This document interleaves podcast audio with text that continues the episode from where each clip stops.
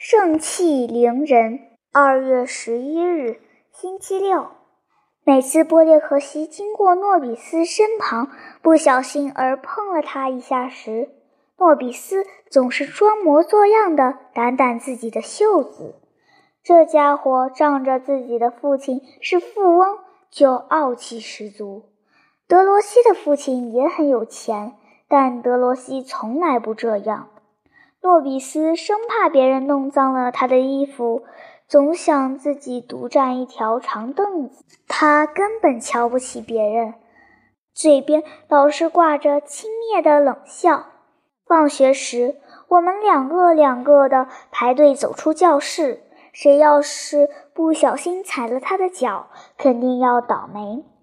为了鸡毛蒜皮的小事情，诺比斯无缘无故的就把人家骂个狗血喷头，或者动不动就威胁说要把人家的父亲叫到学校来。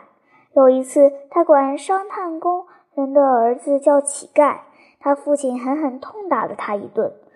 我从未见过像他这样懒散而混日子的人。没有人跟他说话，放学时没有人跟他说声再见之类的话。他不会做功课，谁都不会帮他。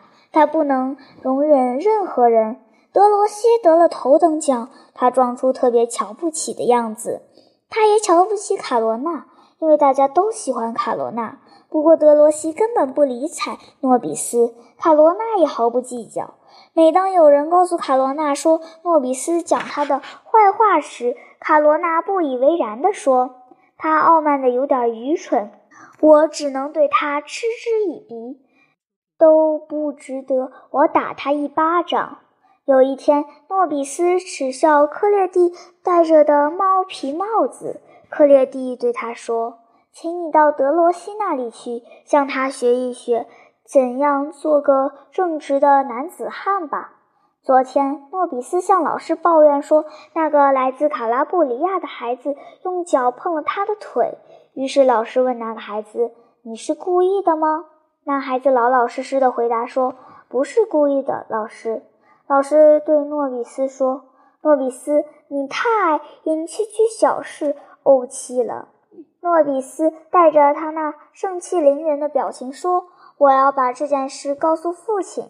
老师发火了，对他说：“你父亲肯定也会像上几次那样说你不对的。在学校，只有老师决定谁对谁错，决定处分谁。”接着，老师和蔼地对他说：“诺里斯，你要改一改你的毛病才好。对同学要善良，要有礼貌。你看得很清楚，不管是工人的孩子。”还是绅士的孩子，不管是穷人的孩子还是富人的孩子，大家都该像亲兄弟那样彼此相爱，打成一片。为什么你就不能跟别人友好相处呢？要想得到别人的爱，并非难事。别人喜欢你，你会觉得更快活。你没有什么话要回答我吗？诺比斯以他那惯常嘲笑别人的口吻，冷冰冰地回答：“没有了，老师。”老师对他说：“坐下吧，我真为你痛心。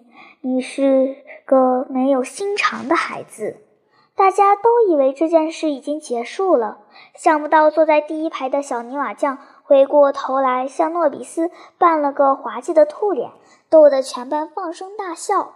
老师虽然训斥了小泥瓦匠。但自己也禁不住捂住嘴巴偷笑起来。